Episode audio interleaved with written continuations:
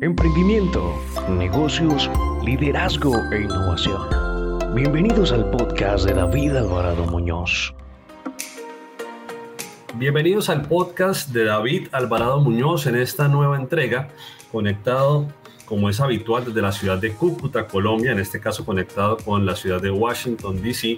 Me acompaña Yanire Braña, que en este momento es presidenta de Med Community, pero Yanire tiene una experiencia bastante amplia, empezando por el sector financiero, la consultoría, la academia, eh, un paso muy interesante por la organización del BID, que es el Banco Interamericano de Desarrollo, experiencia en áreas estratégicas de innovación, en temas de sostenibilidad, pero también tiene un doctorado, por ejemplo, en una universidad muy conocida a nivel mundial, que es la Universidad Complutense de Madrid, diplomada en London Business School, eh, también en Harvard y en este caso en la Universidad de Georgetown.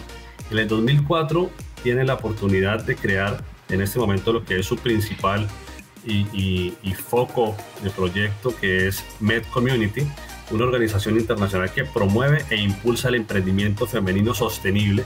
Y gracias en este caso a Nelson Mora que fue ese instrumento de sincronía para poder estar hoy acá con Yanire porque es la persona que me habló y me dijo David tienes que hablar con Yanire tienes que llevarla al podcast tienes que, tienes que colocarla casi que en el oído de todos los cucuteños en este caso cucuteñas y me, encuentro con la buena sorpresa que Yanire tuvo la oportunidad de estar en Cúcuta eh, hace algunos años en un programa justamente que estaba relacionado con el Banco Interamericano de Desarrollo, un programa enfocado en mujeres que la Cámara de Comercio desarrolló en esa época y se llamó Mujeres Eco. Yanire, bienvenida, muchas gracias por tu tiempo, por estar conectada acá con nosotros en el podcast y como siempre lo hago con mis invitados, eh, pensemos que estás en un café o en, o en un bar tomando una cerveza y alguien desconocido llega y te dice, oye, ¿quién eres? ¿Quién es Yanire Braña? Bienvenida. Bueno, eh, muchísimas gracias. La verdad para mí un placer poder estar aquí, sobre todo a través de, esa conexión común como Nelson Mora, que es una persona que admiro muchísimo y además líder en temas de innovación. Em, en mi caso, pues la verdad es que es difícil resumir la trayectoria de cualquier persona, ¿verdad? En poco tiempo, sobre todo pues muchas personas como yo que, que nos encanta y disfrutamos hablar y como tú, David, que hablas también. Pero yo diría que si me tuviera que resumir, diría que soy una emprendedora social. Soy una persona que me ha arriesgado, que he, hecho muchas renuncias en el mundo profesional, en un momento de mi vida quizás un poco tardío, porque tardé 13 años desde que quería emprender hasta que tomé la decisión y me tiré a la piscina. Em, pero que lo logré, logré eh, emprender, logré dejar el mundo corporativo en el cual he trabajado pues más de 15 años de mi vida en entidades pues como el Banco Mundial, como el Banco Interamericano multinacionales como Accenture e incluso el sector financiero donde trabajé cuatro años para dedicarme a mi pasión, a que es eh, poder ayudar a muchas mujeres a que sigan su sueño, a que lo hagan realidad y además lo hagan de una forma sostenible, responsable e innovadora. Yanire, hay algo que me parece a mí muy interesante y también es un gran reto, creo, personal. Y es ese, esa frase que se dice muy fácil, pero que llevarla a la práctica cuesta y es encontrar la pasión, encontrar esa pasión personal. Cuando tú dices que te tomó tiempo y fueron, fueron más de 10 años, en este caso más o menos como, como 13 años, poder llegar a, a, ese punto de quiebre, ¿no? Pero en ese proceso, que para cada uno es muy diferente y creo que compararse no tiene sentido, pero sí podemos tomar como esos insights, ¿cierto? De experiencias de otras personas. Entonces, ¿qué fue lo que tú sentías en ese momento cuando estabas en grandes corporativos? Porque es que no estabas en la tiendita de la esquina, estabas en el BID o estabas en el Banco Mundial o estabas en organizaciones multinacionales del sector financiero, o sea, estabas en en lugares muy relevantes, pero ¿qué te hacía sentir incómoda? O sea, ¿por qué de pronto internamente decías como que aquí no estoy haciendo, utilizando una palabra que se usa mucho en el emprendimiento, ¿no? Fit, porque aquí como que este fit no me cuadra mucho, porque no estoy encajando mucho. ¿Qué sentías en ese momento? Bueno, yo tengo que decir que en general soy una persona que donde estoy trato de apasionarme y me meto, me meto, mientras estoy me meto. Y en todos mis trabajos la verdad es que los he disfrutado y, mm, y me he metido mm, de una forma muy intensa, he trabajado muchísimo y he hecho cosas pues que lo he disfrutado. Pero otra cosa es qué es lo que te mueve, cuál es tu motor, cuál es tu gasolina, cuál es la chispa, ¿no? ¿Cuál es, eh, el descubrir tu pasión, yo creo que está ligado a nosotros mismos como personas, a nuestra esencia. Y desde pequeñitos, pues hay personas que disfrutan con la música, y otras personas que disfrutan con el aire libre, con el deporte. Hay otras personas que son más givers, que se dice en Estados Unidos, ¿no? Que son de dar y les llena eso, les llena dar. Y sin embargo hay otras personas que son los receivers que se llenan eh, pues recibiendo o incluso hay mucha gente, eh, los cuales conozco también, pues que se recargan estando solos en un ejercicio individual con uno mismo y hay otras personas como yo que me recargo con los demás. Entonces yo creo que está más relacionado con tu esencia como persona y en ese sentido yo no creo que se trata de decir no he disfrutado, estoy mal, sino cómo me siento yo plena como persona, ¿no? Y yo creo que eso va más relacionado cuando se habla, se habla mucho ahora de cómo encontrar mi ikigai, ¿no? De cuáles son un poco el ikigai, se habla mucho de eso. Eso es más antiguo, o sea, eso al final eh, eh, se retoma a que al final a nuestros niños, por lo menos en, nuestra generación, no nos han educado, y en España concretamente, no nos han educado desde pequeños a decir, ¿y qué te gusta? ¿Y qué quieres hacer? Sino que nos montamos en un caballo y ese caballo te va llevando donde tu padre quiere, donde tu madre tal, y estudia esto, y estudia lo otro, y hace esto. Y te vas sumiendo a un sistema que según que esté de moda o según donde te, admitan por la carrera, porque tú eres muy estudioso y puedes elegir entre esto y esto, y es lo que se espera de ti. Esa combinación de cosas que te están presionando a estudiar por aquí, estudiar por allá, o una vez que has estudiado, como en mi caso, derecho, eh, cuál es lo siguiente que se estudia. Entonces, en mi caso, me he ido moviendo siempre en mis pasitos de mi vida y qué se esperaba de mí, porque yo quería, como mucha gente, pues que mis padres estuvieran orgullosos de mí. O bien, en mi caso, yo vi que mi madre lo pasó muy mal, por ejemplo, cuando mis padres se separaron y yo tenía esa necesidad de ayudar a mi madre y estudié derecho para ayudarle y poder ayudarle en el proceso que hemos vivido todos mis hermanos de eh, durísimo de, separación de mis padres. Entonces, cada uno está marcado por unas decisiones que al final eh, no son las opciones de vida que uno quisiera si no pasara nada alrededor. Entonces yo creo que a veces es bueno quitarse todo y decir, no, es que voy a estudiar solo por hacerle sentir bien a mi padre o a mi madre o a mi esposo, a mi trabajo, lo que sea, sino yo, qué me gusta, qué me gustaría hacer, qué me llena y qué necesito, porque al final necesitamos, para poder llevar cualquier actividad, necesitamos prepararnos, necesitamos leer, necesitamos aprender, necesitamos conocer a personas que saben del campo.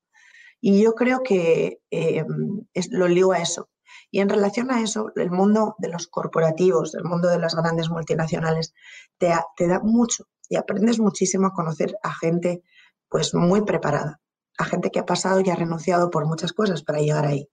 Pero también es son entornos muy jerárquicos, donde la creatividad, las ideas de uno, pues no, no necesariamente se pueden desarrollar, porque ya hay unos procesos, hay unos, unas estructuras y hay unos roles que también se esperan que tú hagas. No es como un emprendimiento que ahí uno le toca hacer de todo. Entonces, para las personas creativas, las personas proactivas, pues los entornos, los entornos grandes y multilaterales son, pueden resultar frustrantes porque quieres llevar a cabo muchas cosas y te dicen, no, mira, ya lo han intentado otra y eso no ha servido. No, eso es muy buena idea, pero para aquí no va a funcionar. Entonces, son todo muchas pegas y que uno se puede frustrar cuando tiene esa personalidad de crear, de generar cambio, de aportar. Entonces, yo yo creo que ahí es cuando, cuando eh, juntar eso con el hecho de que nadie me preguntó nunca qué quería y ver pues que yo me sentía pues que había aprendido mucho, había conocido a gente muy importante, pero también había buscado y encontrado una necesidad que yo pensaba que todavía estaba sin cubrir, la de muchas mujeres como yo, que querían, que quieren hacer algo, que quieren generar un cambio, que quieren seguir su sueño, pero están ahí agarraditas a un sistema financiero, a un sistema seguro, con seguro de vida, con seguro, con seguro médico, con un montón de beneficios, plan de pensiones, y dices, no, no, no, yo esto me da mucho y no lo puedo soltar, pero al mismo tiempo falta algo. Mira, y, en ese camino recorrido con, con Med Community, ¿qué es lo que hoy en día tienes muy claro que pueden ser posibles caminos que ayudan a las mujeres a conocerse mejor a sí mismas? Porque justamente ese punto de de no conocernos muy bien o de pronto enfocarnos en lo negativo, que a veces ocurre mucho por el sistema de educación, que tenemos un enfoque hacia lo que no tenemos. Entonces, soy débil en esto o hacemos eh, esta famosa matriz, matriz FODA y tenemos muy clara la columna de las debilidades, pero la columna de la fortaleza nos cuesta trabajo llenarla. Entonces, ¿qué es lo que ves que hoy en día te funciona bastante para poder facilitar, para poder ayudar a estas mujeres a que encuentren ese camino de conocerse mejor a sí mismas? Yo destacaría en tu pregunta dos cosas, que al final es una. Uno es que cuando nosotros trabajamos, trabajamos con personas. Eh, la mayoría, es verdad, de, los mentores que tenemos son hombres, pero no porque sean personas que acompañan a las mujeres y que sean mentores, no reciben, porque muchas veces ayudando a una persona te ayudas a ti mismo.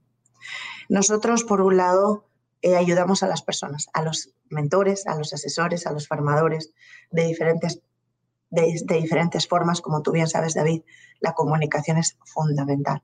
Y muchas veces hacemos muchas cosas y nadie las sabe. Y nadie sabe lo que estamos haciendo. Y mucha gente como yo, que está haciendo pues labor un poco de ganchillo, de iglesia, ¿no? De de parroquia, como digo yo, nos dedicamos a hacer, ayudar a personitas con sus nombres durante un tiempo muy largo, muy comprometidas, pero al final lo saben los miembros de mi parroquia, nada más. Y se trata de que llegue a más personas, que tengan más alcance y que al final promovamos una forma y un estilo de, de, ayudar y a, los demás, pero ayudándonos a nosotros mismos. Y en ese sentido, es verdad que las beneficiarias mayoritariamente son mujeres. Y es verdad que en ese camino del emprendimiento y del acompañamiento y de la formación hay muchos ingredientes. Pero para que una persona sea ayudable, también para que tú puedas ayudar a una persona, esa persona tiene que ser ayudable. Si tú no estás abierta al cambio, si tú no estás abierta y cada vez que alguien te dice algo, no, pero yo ya lo sé, no, pero es que yo tal, no es que nadie te va a ayudar. Entonces, yo creo que aquí es importante el punto, que es la gente que va, para hacer posible todo esto es fundamental, una comunidad de personas. Todo esto uno no puede. Una comunidad de personas a las que iguales yo admiro, a las cuales yo conozco, a las cuales he conocido, como es Nelson Mora, que siguen vinculados muchos años después, que siguen ayudando e inspirando a muchas personas, que trabajamos en comunidad y una filosofía de ayudar y ayudando me ayudo, de dar y de recibir. Seas emprendedora, seas mentor, seas mentora, seas formador o seas formadora, siempre uno tiene que identificar qué puede dar y qué quiere recibir. Y eso yo creo que sería el punto de partida de nuestra comunidad para darle un poco más de forma, porque ya nos estás mostrando un poco como, como esa promesa de valor de, de Med Community, eh, cuéntanos un poquito más. Hoy, hoy en día, ¿qué hace Med Community o digamos los procesos en donde los llevas? Posiblemente América Latina sea como ese campo fértil para que Med Community pueda llevar a cabo su, su promesa de valor no sé, no sé si únicamente América Latina o también Estados Unidos. Cuéntanos un poquito más acerca de Met Community. Met es una entidad eh, sin ánimo de lucro que tiene presencia jurídica en varios países, entre ellos Estados Unidos, España, Colombia, México, en fin. Tenemos un equipo que también está en nueve países. Estamos eh, en total pues en, en, Latinoamérica, básicamente, casi todos. Eh, hay una persona que está en Inglaterra, dos personas que están en Inglaterra, pero el resto están en Argentina, en Uruguay, en Guatemala, en Nicaragua, en México, en fin, en diferentes países.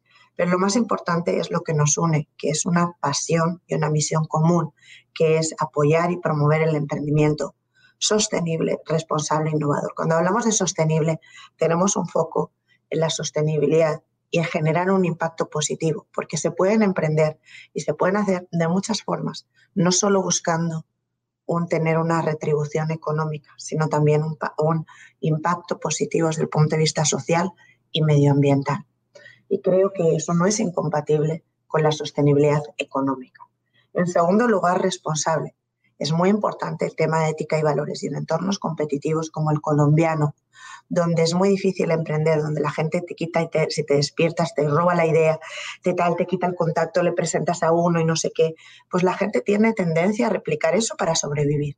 Y nosotros pensamos que es muy importante estar en comunidades donde se respeten esos valores, donde uno esté seguro, donde uno pueda ser uno mismo y donde pueda recomendar y si alguien pues ha recomendado em, eh, algo o ha pasado algo, se sepa y la persona pues realmente nos aseguremos que sigan ese código de ética y valores común y compartido.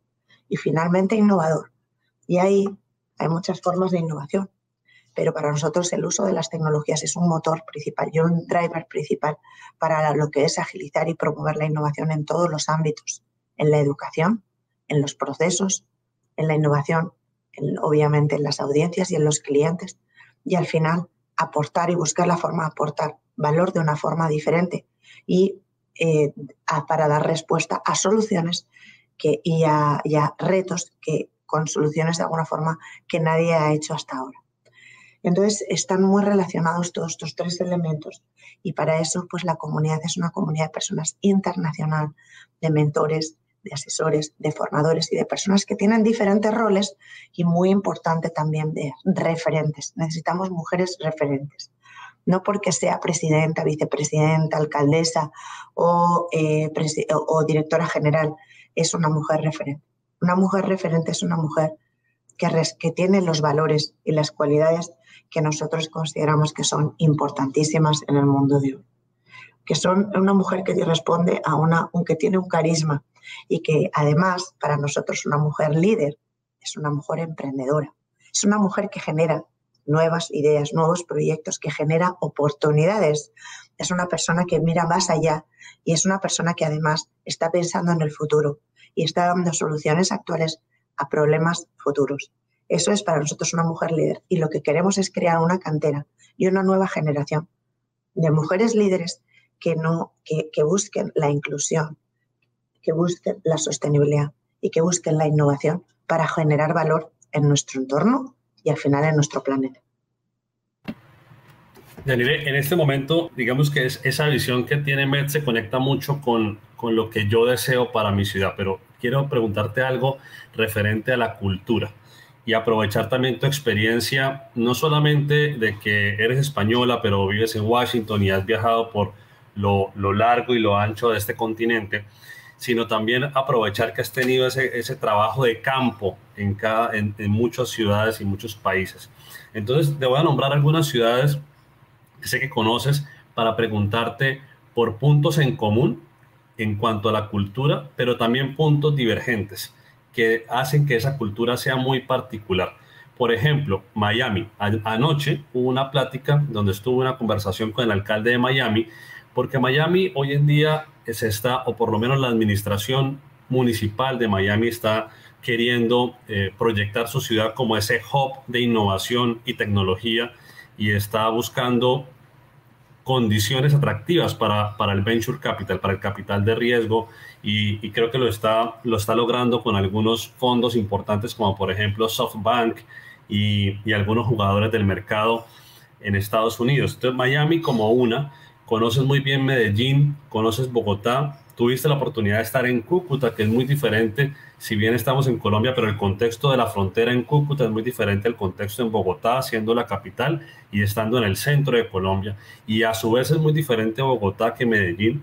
Y también te mencionaría Madrid, por hablar de el ecosistema emprendedor en España, o en este caso eh, en, Europa, pero una ciudad que, que habla español.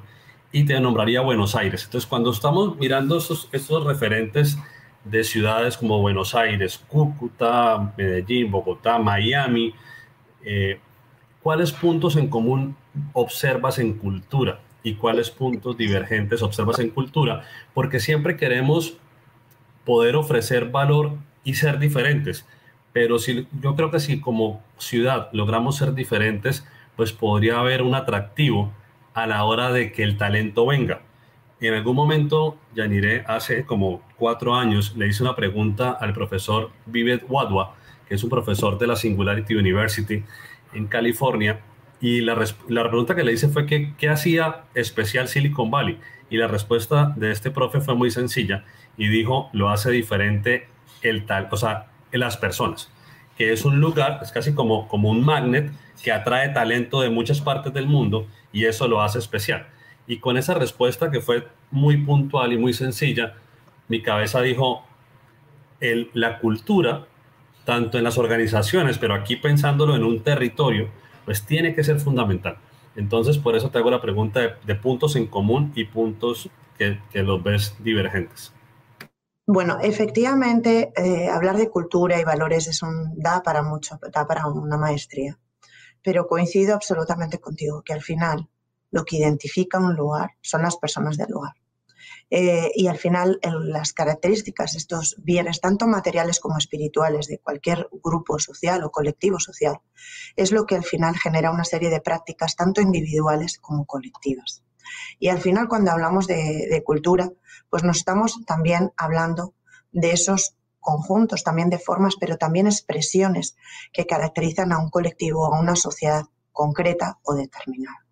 Y ahí, para, para concretarlo un poco más, yo sí que veo en España, es verdad, que no hay una cultura desde mi punto de vista emprendedora. No hay un ADN emprendedor como yo sí he visto en Colombia, en ciudades tanto como Medellín, como Cúcuta, como en Bogotá, que es verdad que son muy diferentes, pero en común que tienen una cultura y un ADN emprendedor. ¿Y por qué?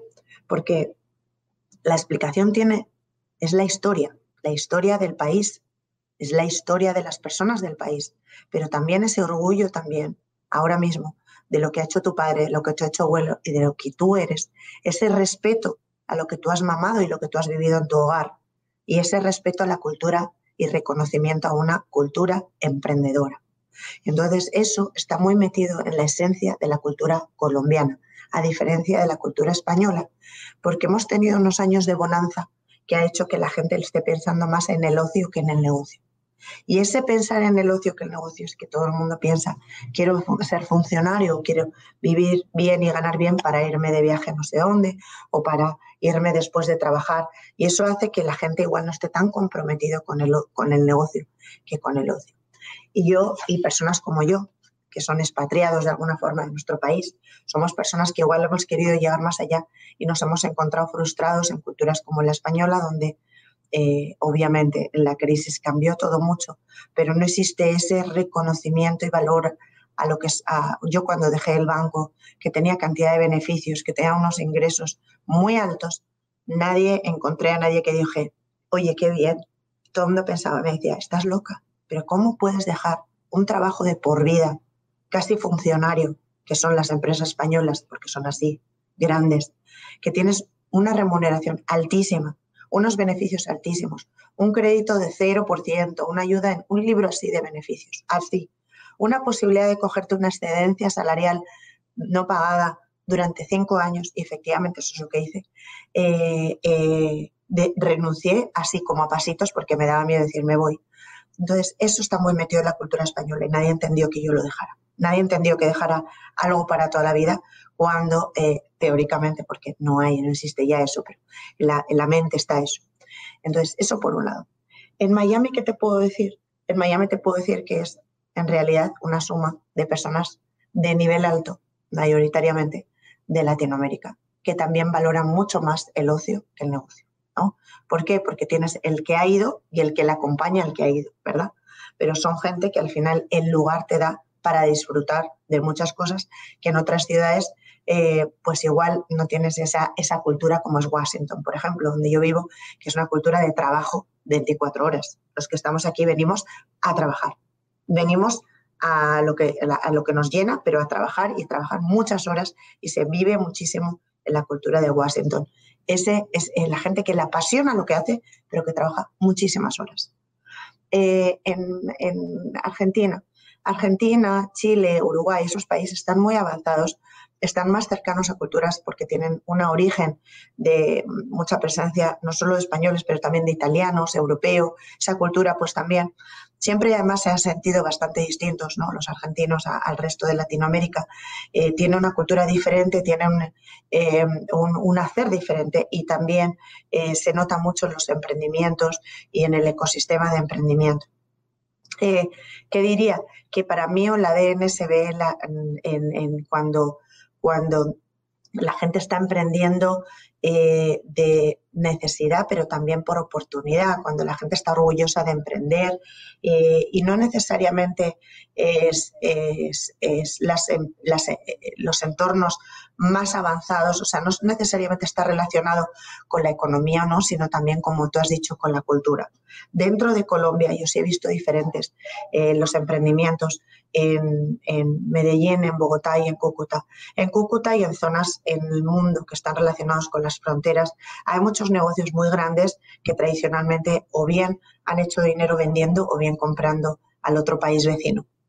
Entonces, eso se ve mucho en los tipos de emprendimientos. Pueden ser relacionados, por ejemplo, con compra y venta de oro o de, cosas esas, que también hay muchos. Puede ser con fábricas, puede ser, pero siempre relacionados con negocios fronterizos.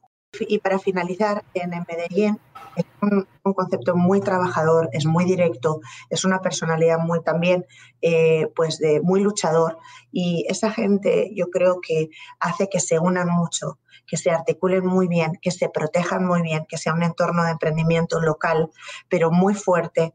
Em, eh, hay empresarios y empresas colombianas muy potentes de origen eh, de Antioquia, ¿verdad? Grupos financieros, éxito, o sea, grupos también de distribución, em, también de, ropa interior. Eh, hay o sea, mucho empresario y empresa muy fuerte que hace que ese orgullo de pertenencia y que el ecosistema también se apoyen y se articulen muy bien. Entonces, yo creo que solo uno también a un tema cultural de, eh, lo que es la cultura paisa también. Genial. Mira, Yanire, eh, cuando vamos a la persona, cuando vamos a la persona, tengo una curiosidad para que, para que nos amplíes un poquito.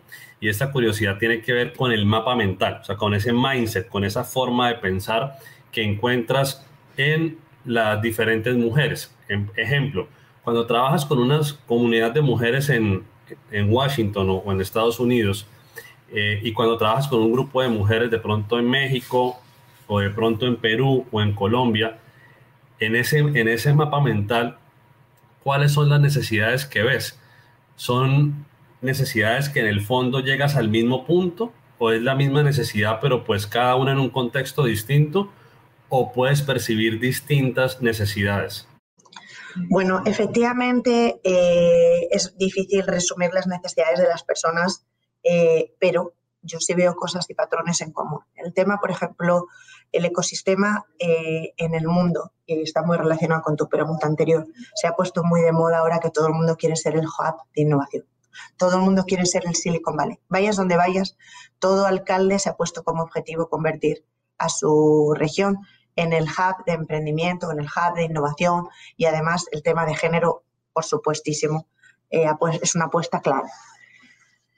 Eh, a mí me interesa mucho que no solo haya una apuesta, que es el primer punto, y un interés, sino también una inversión responsable, porque a veces se crea eh, y se invierte, pero no, genera, no genera un valor a largo plazo, sino es un bluff en el cual se invierte mucho, se habla mucho, y la gente que está haciendo de verdad se tiene que retirar precisamente la labor que nos está haciendo se diluye y ya no se sabe quién hace bien y quién hace mal y quién está comprometido quién no está comprometido.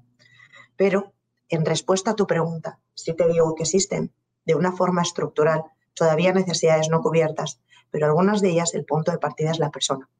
En el caso concreto de las mujeres, tenemos una gran responsabilidad. Es verdad que hay un tema cultural, es verdad que todavía hay una cultura machista, que nosotras, las mujeres, estamos desde que los niños son pequeños, les vestimos de azulito y a nuestras niñas de rosita.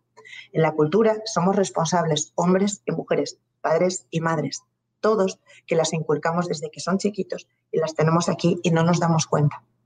Esa cultura en la cual somos todos partes y sin darnos cuenta, la madre y la abuela te dice, hija, a ver si conoces a un hombre así que te mantenga y todas estas cosas que están metidas en los hombres y en las mujeres, porque a veces echamos balones fuera y no nos damos cuenta que somos nosotros los que contribuimos o si hasta esa cultura.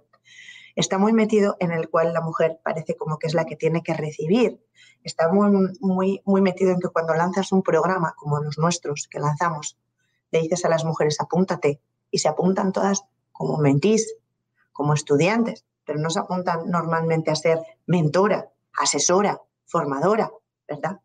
Y yo creo que también está en que nosotras nos tenemos que ver ya como actoras del cambio. Nos tenemos que ver ya como mentoras, nos tenemos que ver ya como asesoras, nos tenemos que ver, porque si no lo hacemos nosotras, y si tú como emprendedor o como empresario, como emprendedora, como empresaria, no te ves el valor de dar, de ayudar, de solucionar un problema, ¿cómo quieres que la gente y la sociedad te vea a ti como empresaria? ¿Cómo quieres que la gente te vea que tú estás solucionando, dando una solución innovadora a una problemática, a una necesidad, si tú misma no te la crees? Entonces yo creo que ahí hay que pensar que en general todavía las mujeres tenemos un nivel de autoestima, igual que como cultura y como sociedad la colombiana admira mucho a la extranjera por defecto. Cuando vas a un sitio y dicen, ay, qué lindo, eres americano, americana, o Silicon Valley, o española, o tal, o argentina, y todo lo de fuera es como que suena a gloria, pero es una cultura que yo creo que hay que evolucionar y valorar lo que uno tiene dentro. Tenéis un valor increíble, tenéis unos líderes increíbles, tenéis unos emprendimientos y unos empresarios y empresarias espectaculares. Y yo diría que ahí hay un camino por avanzar. En la cultura colombiana hay un camino por reconocer, valorar, sin cerrarte al exterior. Eso no significa que uno diga, ahora todo lo de dentro sí, todo lo de fuera no, o todo lo de fuera sí y todo lo de dentro no. Es crear puentes, es valorar las cosas, ser crítico no, no pasa nada, no hace falta decir ni sí a todo, ni que soy maravilloso ni maravillosa, pero sí también reconocer qué cosas podemos mejorar. Y ahí, para, para terminar un poco la respuesta, te digo que las mujeres tenemos que avanzar en uno, valorarnos, reconocer qué fortalezas tenemos, ¿verdad?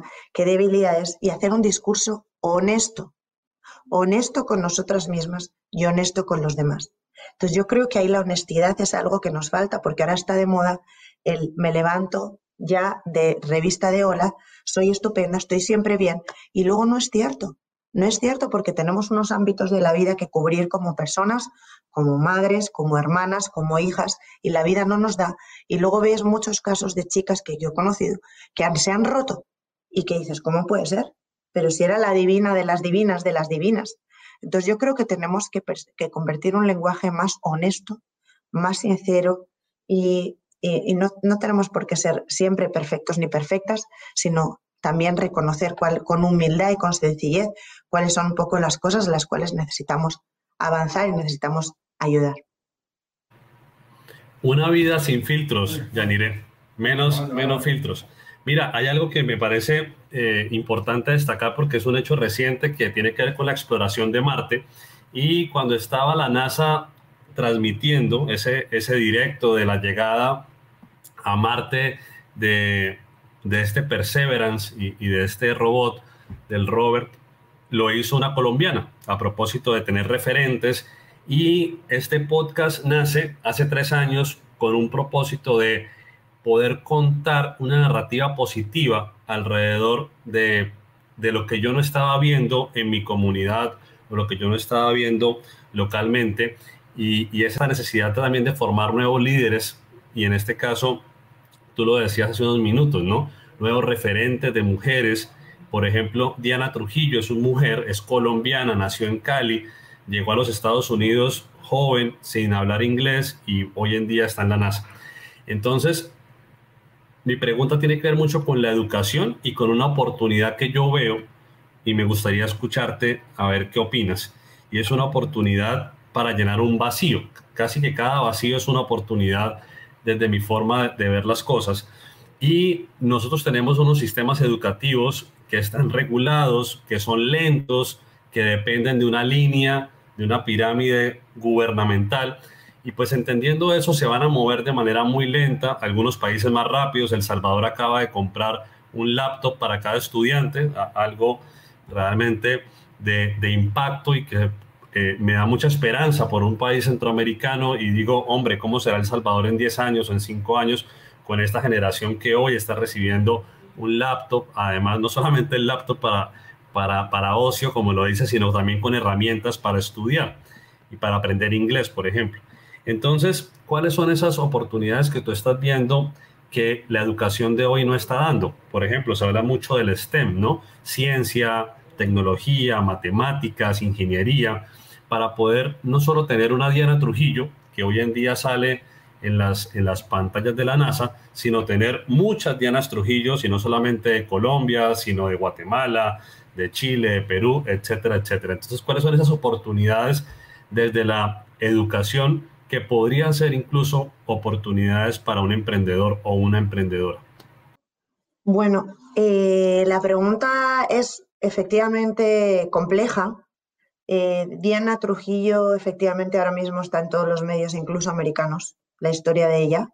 Eh, una mujer que en todos los, en todos los, está en todos los lugares, que incluso en España, que vino aquí con 17 años, con 300 dólares y ahora mismo está donde está y es un ejemplo. Pero hay muchas Dianas Trujillos, hay muchas Dianas Trujillos y yo creo que cada vez hay más. Y las niñas vienen pisando fuerte, las nuevas generaciones vienen fuerte.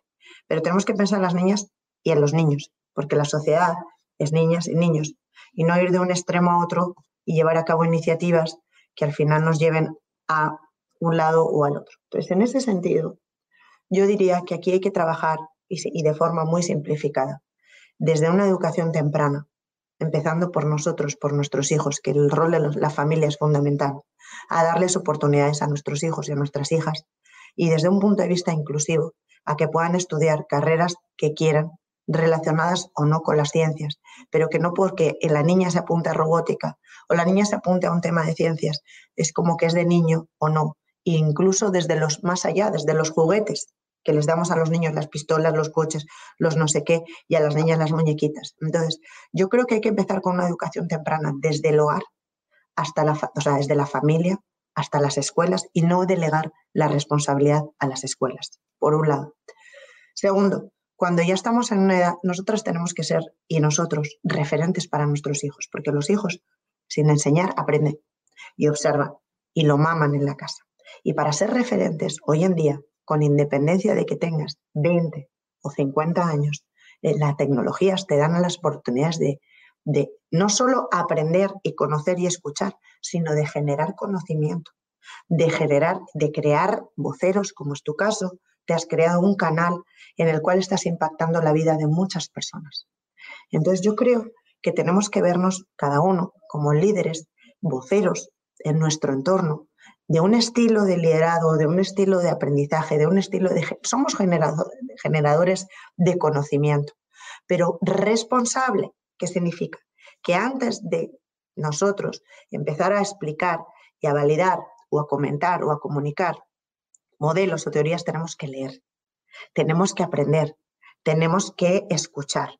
Entonces, mi recomendación es Existen cantidad de iniciativas, tanto de ámbito regional, estoy segura que la alcaldía de Cúcuta tiene un plan estupendo para eh, el plan Cúcuta 2050, ¿verdad? Para el desarrollo municipal y para el desarrollo del emprendimiento, de la misma forma que tienen todas las alcaldías de todas las ciudades y que tienen pues, un presupuesto y un plan de trabajo. Pero a nivel individual, también a nivel nacional existen instituciones también, como es la nuestra, como es Med Community, que es una institución sin ánimo de lucro, que colabora con alcaldías también, con instituciones públicas y con eh, entidades como Bancolombia. Y gracias a la unión del sector público, del sector privado como Bancolombia y de fundaciones comprometidas con hacer no solo luces y ruido y maravillas, sino también con un impacto social, económico y medioambiental. Todos juntos articulamos y creamos programas como el que ahora tenemos nosotros, que, que, tenemos seis, eh, que son de muy, muy bajo costo, prácticamente gratuito, que son programas muy completos y que son programas donde el centro no es el profesor, sino los alumnos y son 100% virtuales. Son programas subvencionados que hoy en día hay nosotros tenemos ahora mismo en marcha uno que se llama Liderazgo Emprendedor, donde se combinan asesorías de expertos de directivos de Bancolombia, sesiones de coaching por coach de Miami, que están mujeres de toda Latinoamérica expertas y certificadas por Newfield, que son coach de mujeres emprendedoras. Además, talleres en vivo y además un campus virtual donde entre ellas también existe un aprendizaje colaborativo. Es decir, la educación ya no se la puedes pasar a tu profe de la escuela, ni al Ministerio de Educación, ni a la alcaldía.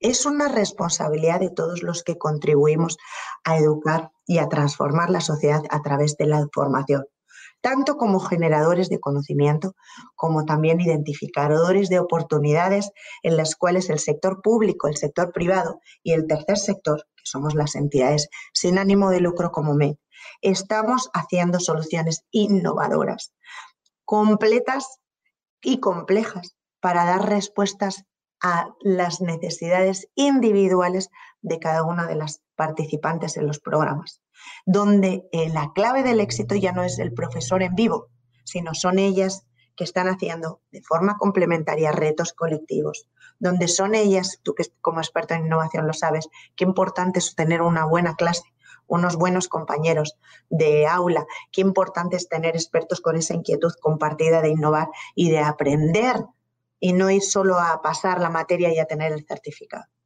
Entonces, yo creo que aquí uno tiene que ver en dónde está, dónde quiere estar y en qué oportunidades puede tener para crecer, para aprender y para impactar. Y yo en ese sentido, como consejos que puedo dar, yo soy la primera que doy clase en la Universidad de Georgetown, pero también recibo. Yo estoy todo siempre, continuamente, cada año haciendo un programa y ahora mismo estoy estudiando un programa de sostenibilidad para ponerme al día de lo último en cuanto a metodologías y en cuanto a contenidos y también con un componente práctico de hacer proyectos dentro de lo que son mis, eh, todos mis programas. Y como has podido ver mi currículum, que dice, siempre me dice mi marido, pero si ya no puedo estudiar nada más, siempre hay algo más. Porque uno siempre van apareciendo, el mundo está vivo y van apareciendo nuevas cosas y está en uno poder tener esa actitud de decir, bueno, Obviamente todo no lo voy a poder saber, pero este año voy a aprender de este tema. Y voy, entonces yo creo que hay que dejar un huequito y un tiempito en nuestras vidas para poder aprender. Yanine, antes de ir a la última pregunta para, para cerrar, me, da mucha curiosidad este programa con Bancolombia, que, que lo veo muy potente. Y si nos pudieras compartir un, un OKR, un, uno de estos Objective Key Results, eh, porque seguramente hay, hay, hay, hay, varios, pero ¿cuál podría ser de esos objetivos que, se plantean ustedes para este programa tan, tan ambicioso y tan bonito? Mira, te voy a hablar de dos programas que son patrocinados por Bancolombia, concretamente para mujeres colombianas. Están dirigidos los dos a mujeres emprendedoras. Uno de ellos solo tiene solo, o sea, uno de ellos está dirigido a emprendedoras que estén legalmente establecidas y que al menos se hayan establecido al menos un año antes. El otro a emprendedoras con independencia de que estén formalizadas o no, que a veces es muy habitual operar como de forma no formalizada, pero que sí que tengan una idea, un proyecto emprendedor en marcha y lo quieran llevar a cabo. El PTP, que lo llamamos, que es el Pitch Training Program, es para conseguir financiamiento o inversión de inversores nacionales e internacionales, ¿vale? Y ahí tenemos alianzas con entidades financieras y, eh, eh, eh, entidades como el BID, el Banco Mundial, el AFC, ¿verdad? Em, que están comprometidas para preparar a mujeres a hacer un pitch para conseguir financiamiento o inversión para el crecimiento o expansión. Y el otro, que es el que estábamos, justo el que he mencionado antes, se llama el Programa de Liderazgo Emprendedor. Es un programa de tres meses que va dirigido a mujeres emprendedoras, empresarias o gestoras de negocios que quieran emprender de una forma distinta, siendo mujeres referentes e impactando a la sociedad de una forma positiva. Y para ello tenemos un módulo de habilidades y de cualidades para emprender, pasión, compromiso, perseverancia, autoestima, habilidades, negociación, comunicación, pensamiento creativo, innovador, marca personal y conocimientos y herramientas tanto financieras como gerenciales, no financieros, que nos ayuden a no solo emprender, gestionar mi negocio, sino además de hacerlo de una forma diferente e innovadora. Está, genial. Y bueno, ya, ya de cierre, sabes muy bien que muchos emprendimientos en Colombia y en América Latina nacen por la necesidad. Justamente eso que nos explicabas que, que en España o en Europa no ocurre porque hay unas mejores condiciones, hay más estabilidad. Pues aquí la, la falta de trabajo, eh, el tejido empresarial que es mucho más chico, mucho más estrecho, pues hace que tengas que salir a resolver el día. O sea, si tuviste la, la bendición de amanecer, ahora es y cómo resuelvo la comida, ¿no? Cómo resuelvo los recibos de la casa, la familia. Y eso pues te mueve a, hacer algo. Y por eso es que lo, que sabemos ya y es esta vocación casi que a, a, ser creativo por necesidad. Y eso nos lleva, por ejemplo, en Cúcuta hay unos pasteles que me encantan, no sé si los probaste, pero, pero yo tengo la, ese deseo que puedas volver a Cúcuta en alguno de estos programas y probar un pastel de garbanzos. Un pastel espectacular, es casi que un postre para mí y yo creo que a muchos que llegan de otros lugares lo prueban y les encanta. Acá mucho emprendimiento es así, son arepitas de diferentes maneras y formas y más con la cultura venezolana que también tenemos acá que le, le, le, agrega otras vertientes en, en, el tema de la cocina y son pasteles, son empanadas. Bueno, es mucho de esto porque es lo más fácil. Estoy en mi casa, hago empanadas, las saco a la puerta y las, las ofrezco. Eh, desde este punto de vista del emprendimiento de necesidad, ¿cómo ves, de, digamos, de los casos que conoces, que un emprendimiento muy básico de necesidad se ha transformado en un emprendimiento innovador? Porque a veces nos quedamos en este emprendimiento básico, por ejemplo, creo que no lo sabes y te voy a dar un dato que, que me hace sentir muy orgulloso. El mayor productor de jeans en Colombia está en Cúcuta es una empresa de Cúcuta que tiene seis marcas registradas. Algunas marcas van para, para el mercado femenino, otra va para el mercado masculino. Y en este caso, este productor no está ni en Medellín, ni en Bogotá, ni en Barranquilla, está en Cúcuta y es el que más produce en Colombia. Pero sabemos que en términos de intercambio, pues producir ropa, por ejemplo, mi familia produce esto, esto que tengo puesto, lo produce mi familia y llevamos 30 años confeccionando ropa deportiva. Entonces, yo le digo a mi hermano, pues estoy, estoy muy agradecido por el tema de la ropa deportiva porque he vivido de esto 30 años, pero cuando miramos términos de intercambio, pues el, agregarle valor nos limita. Entonces, toco el ejemplo de las arepas, empanadas, porque es lo que más abunda pero también podría ser la manufactura más, más básica, como por ejemplo esto de, de las confecciones. ¿Qué has visto que nos pueda ayudar en la transición? Bueno, eh, a ver, yo creo que una cosa es la motivación, que la motivación puede ser lo que a ti te lleva a emprender. Y es verdad que no, para ver si un entorno es más o menos innovador hay que ver un poco lo que motiva también. No es lo mismo que tú salgas de casa a llegar el día o a darle de comer a tus hijos, a que tú ya tengas eso cubierto y lo que quieras es, es que no, lo que yo quiero es aportar valor o, otra cosa. No es lo mismo, porque la naturaleza va a estar impregnada de, eh, de esa motivación que tú tienes para emprender. Pero son cosas diferentes. Tú puedes tener una motivación que es por necesidad y tener un emprendimiento innovador. No creo que sea directamente en lo mismo concepto. Entonces, por un lado está la motivación que está relacionada con la necesidad real de las familias y con la situación económica. Eh, normalmente es verdad que las mujeres emprenden más por necesidad, pero también porque existe mucha madre cabeza de hogar que compagina su actividad de día con su emprendimiento de noche. Eso por un lado. Pero por otro lado están hablando concretamente del sector de Cúcuta, que en Cúcuta y de las empanadillas de garbanzo que, que, estoy familiarizada con ellas. En el, bueno, llamamos empanadillas porque para mí es una empanadilla, pero es verdad, el pastel. Entonces, en el sector, por ejemplo, de Cúcuta, cuando yo estuve allí, me llamó la atención las fábricas de, de conocí concretamente, creo que eran Mónica y Alejandra, las bueno, eran dos mujeres que tenían un emprendimiento, que era una empresa eh, diseñado, eran diseñadoras para crear ropa para discapacitados tenían una fábrica muy grande para, eh, para eh, camisas sin botones, pantalones con cierres invisibles y todo lo que son material para, eh, para los hospitales o para personas que han sufrido pues, una paraplegia o algo y que son, pues se abren y se cierran. Entonces, me pareció, estoy, estoy hablando del año 2015, te estoy hablando del año 2015 y me impresionó que en un sitio como Cúcuta aparezca una fábrica y una empresa con dos diseñadoras mujeres que estaban haciendo diseños de ropa desde mi punto de vista muy innovador, porque uno no lo oye que estás, que tienes ropa en el cual es invisible y que tiene muchas finalidades. Podemos hablar de la mujer embarazada, podemos hablar de los hospitales, de las batas, podemos hablar de la gente enferma, de los operados o de los discapacitados, pero tiene un mercado muy grande. Lo que te quiero decir es que al final también va con la persona, el buscar un nicho, el buscar una necesidad y cómo uno la puede cubrir. El hecho de que al final el mercado, por ejemplo, chino, esté entrando muy fuertemente en Colombia en muchos productos básicos, puede ser ropa, puede ser calzado, puede ser eh, decoraciones o puede ser productos de pesca, o sea, está afectando a muchos sectores. Eso hace que uno tiene que ver la forma de que si al final estás vendiendo el mismo producto chino que la gente lo busca en Internet, ¿cuál es el valor añadido que tú estás dando? Entonces yo creo que hay que mirar, como al final has comentado al principio, qué está pasando en mi entorno, dónde quiero que esté mi cliente, si quiero que siga en Cúcuta o si quiero también expandirme. ¿Dónde yo quiero estar, verdad? ¿Cuál es mi propósito? Buscar el propósito, qué es la propuesta de valor que yo quiero ofrecer.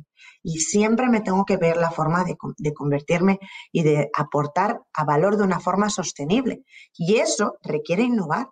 No significa en que si tú al final tienes la fábrica, tienes la materia prima y tienes todo, es una cuestión de decir, bueno, si es una cuestión de decir, voy a sacar una línea nueva de ropa para un nuevo segmento en el cual es más de lo mismo para nosotros porque tenemos todos los ingredientes, pero lo vamos a hacer para una audiencia diferente y un producto diferente. Pero eso exige a veces parar, pensar y tener un propósito y, ver, y una audiencia y una problemática a la cual le quieres dar respuesta de una forma diferente.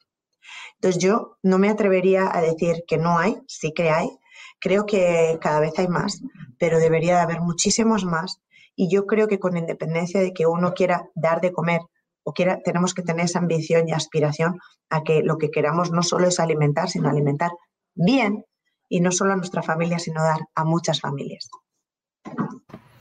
Perfecto. Yanire, muchísimas gracias. Para conectar contigo, pues yo lo hice a través de LinkedIn, pero no sé si esa sea tu principal red y, cómo puede cualquiera que te escuche poder conectar contigo. Bueno, yo estoy en redes. Es muy fácil porque el hecho de tener un nombre raro como el mío, como Yanire, pues eh, me hace más, más fácil eh, encontrar eh, y más única en ese sentido. Entonces, estoy en mis redes, son Yanire Brana. Tanto Med Community son iguales en Facebook, en Twitter, en Instagram. Ahí estamos en todas. incluso Colombia también nos, nos, nos, pueden seguir por ahí, Colombia Med Community. Eh, pero me pueden escribir por el canal que quieran. Estoy muy fácil de encontrar tanto en LinkedIn, en Facebook. A veces se me pasan los canales, pero trato de ser juiciosa y todos los días dedicar un ratito a los canales y dar respuesta eh, lo más eficiente posible a las personas que me escriben. Trato de, además de no dejar ningún mail sin contestar. A veces pues pasan eventos que hacemos muy grandes y se se nos puede escapar alguno, pero trato de ser juiciosa con eso porque me molesta mucho cuando escribo a alguien durante muchos años y no me contestaba y me quedó, me quedó esa huella y le dice, pero por lo menos dime no, o sea, se decía, por lo menos contéstame. Entonces me quedó esa huella y trato de, no replicar eso y de ser responsable y de responder a las personas que me escriben. Así que, pues en ese sentido soy fácil de encontrar Yanire Brana o, o Yanire Braña en las diferentes redes sociales. Eso me consta y por eso nuevamente te agradezco mucho por tu atención, por tu tiempo, por estos minutos súper valiosos en el podcast. Desde la ciudad de Cúcuta te envío un fuerte abrazo, pero con mucha energía, con buena salud para tus proyectos, para tu familia. Ahí alcancé a ver en la cámara a tu niño, así que qué bonito y como lo dije, que puede sonar a frase de cajón, pero es muy sincero. Ojalá poderte tener ya sea virtual o presencialmente en Cúcuta para impactar a muchas más personas, muchas más mujeres. Muchísimas gracias. Me quedé con ganas de, ir eh, eh, a Cúcuta y, me, y ahora mismo ya me quedo con la asignatura pendiente de, probar eh, el pastel de garbanzo, así que ya me lo quedo ahí en mi, en mi lista. Muchísimas gracias David y espero que nos revolvamos a reconectar. Un saludo.